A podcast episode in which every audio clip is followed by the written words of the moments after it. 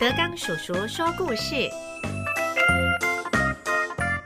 大海的孩子，黑毛小子天福。第九篇：曲折的心路。坐在渡船上，阿公闭着眼睛打盹。天福原本想问一些什么，但是啊，怕吵到阿公。便垂下眼皮，望着船板发呆。其实，在国小毕业前，老师要造升学的国中名册，班上除了一两个要去外县市就读，其他的人几乎都读同一所国中。天福也是。同学故意哀叫，惊呼说：“哎呀，惨了惨了！我不要跟那个猴子同一个学校啊！黑猫鬼也要来哟！哎呦，不要啦！”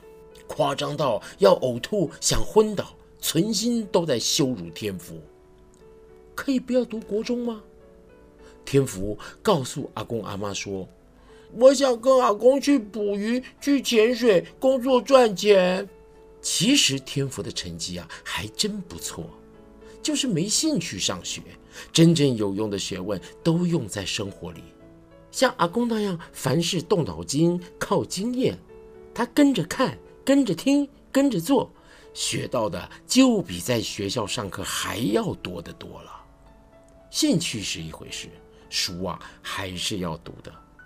阿公呢也没有对天福说行或不行，只是说读国中啊是基本的义务，读了以后才算是尽本分，但却又让他休学出来旅行。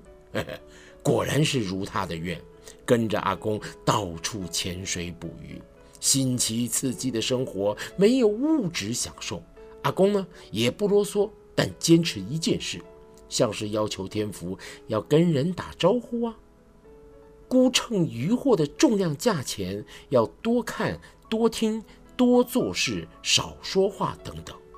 其实这些也不难，就只有打招呼这事啊，最让天福别扭了。阿公的道理很简单明了，告诉天福说：“不会打招呼啊，你要怎么跟人开口请教事情呢？啊，不管船班、车班，没有告示、没有站牌，都必须得张开嘴问人呐。其实嘴巴呀，就是胆。天福不认为嘴巴可以跟胆量画上等号。阿公的话有一些武断。”虽然人不可能样样懂，碰到自己不清楚的事情，还是要问问别人，不打招呼哪行啊？可是也没必要遇到任何人都去打招呼吧？天福心里想：如果我是一条鱼，我一定会去跟他们打招呼的。天福想到这里，不觉得笑了起来了。天福的同学啊，都只是小鱼。自己应该是鸡同鱼那种海鬼等级的，把人当作鱼看待，哎，这是个好办法呀。尤其遇到陌生的眼神，就先评论这该是什么鱼，靠这一点点小小趣味消退他的别扭，打起招呼就顺利也习惯了。老人家不知道孙子心里有这些曲折，只知道他怕跟人打招呼。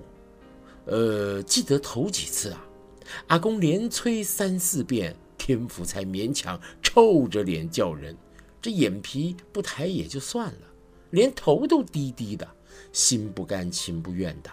后来会开口，也会跟人点头，眼睛呢还是不敢对着人看。这一次出来流浪，到目前呐，天福自觉进步最多的不是游泳这件事。竟然是跟人应对招呼这一项。渡船稳稳的前进，马达声啵啵啵啵啵啵啵啵啵啵。天福听着听着，一块黑色石头出现在他的脑子里面。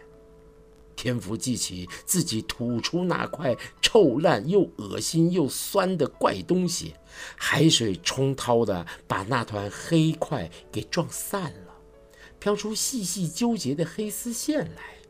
天父很确定的说：“嗯，他们是我身上的毛。”从肚子肠胃呕出来，绝对是自己嘴巴啃咬吞吃下去的。每一次被人嘲笑欺负，回家就闹情绪。阿公不常在家，招呼他的呢也只有阿妈。但是阿妈又要忙小生意，又要忙家务，还要忙着三餐呢，还要应付天父发脾气。阿妈看过他哭，也听过他叫，知道天福讨厌自己跟别人不一样。小时候啊，天福怪阿妈没帮他想办法，不带他去看医生。长大后呢，看阿妈陪他红眼眶擦眼泪。听到阿妈护着他跟别人粗话对骂，天父才懂阿妈的操心。从此，放学回家以后，他什么事都不说，一肚子委屈怨恨，发泄的方式就是洗澡，用力的搓，用力的抓，拿刀片来刮他，来剃他，一心就要除掉身上的毛，经常弄得皮肉渗血，手脚都是伤，痛啊！有时他想象自己正在对付那个短口袋，抓住那个大胖子的手臂，撕呀剥呀，一把毛扯下来就往嘴里塞。我吃了你。更多的时候，他总是直接咬自己的手臂上的黑毛，狠狠地嚼硬吞，仿佛咽下仇视的敌人就可以消灭他们。有一阵子，他没再这么做了，是被一个噩梦给制止的。梦里，他把自己身上的毛全部拔光，干干净净的，很好看，以为没事了。谁知道啊，这毛长进肚子里去，从嘴巴、鼻孔、耳朵伸出来，他又变成另一个更可怕的怪人了。吓醒之后啊，他不敢再吞毛发，但是却更加的悲伤。为什么？为什么黑毛要跟定他呢？西瓜子吞下肚。不会有西瓜从肚子里长出来，吃鱼吃鸡，不会有鱼或鸡从嘴里跳出来，倒是寄生虫的卵有可能在肠胃里面长大。确定了这些事以后，天父也比较放心了。反正大家习惯他全身黑毛的样子，再怎么难看，嘿，也就这样了。梦里头那个妖怪让天父觉得现实中的自己还算好。他转念这么想着说：“就假装我是穿黑熊的皮毛衣在演戏好了。”他这么想着，也安慰自己。实在是很气恼某个人的时候，天福就在心里咒骂那个人：“哼，把黑熊的皮毛脱下来给你穿。”他的心里呀，免不了还是想报复。吃下去的黑毛没被消化排泄出来，堆在胸腹肠胃里发臭酸腐了，早晚要生病的。憋臀的闷气和毛发如果能够吐光，那也好。长久以来的怨怒跟委屈，种种堆积的情绪，通通都要吐干净。想到这里，好像丢掉了身上沉重的负担，天福感到没来由的轻松。记得那些讨厌的人和事做什么，就算再回到学校上课，会遇到的场面也都经历过了，也不需要在意跟计较了。下了渡轮，又是一个新地头，西子湾、柴山。下午三点多，天空阴灰的有点细雨。阿公往山里走，天福背着行李沿着路看，高处啊有废置的野战碉堡。低处呢，有人家，有宫庙，还有铁丝网、检查哨。路好像只有一条，却又随时碰到有人从哪个山壁转角走出来。闻到海的气味，在风里淡淡来去。天父深深的吸气，嗯，有海就好了。鱼游在空气里不真实，要见了大海才能畅活伸展。往下走，先找个能窝身的洞或避风雨的屋墙边坡。天福想起曾睡在庙的大香炉边，还去跟警察借过厕所、候车亭、公园的凉亭，座椅都睡过了。天没亮就收好行李走。除了不能冲凉洗澡，这样的日子其实也很好玩呢。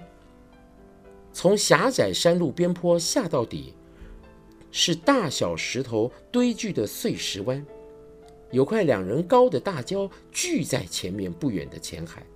放下行李，祖孙先休息喘口气，然后站到潮线吹吹海风。阿公习惯性的看看天色，乌云滚动推挤，灰暗里有点红，用鼻子感觉了一下，觉得风大，看样子会有大风雨。今晚还是去借庙亭睡吧。带着天福又回到山路，阿公对天福说：“哎呀，要变天了，我看我们去别处吧。”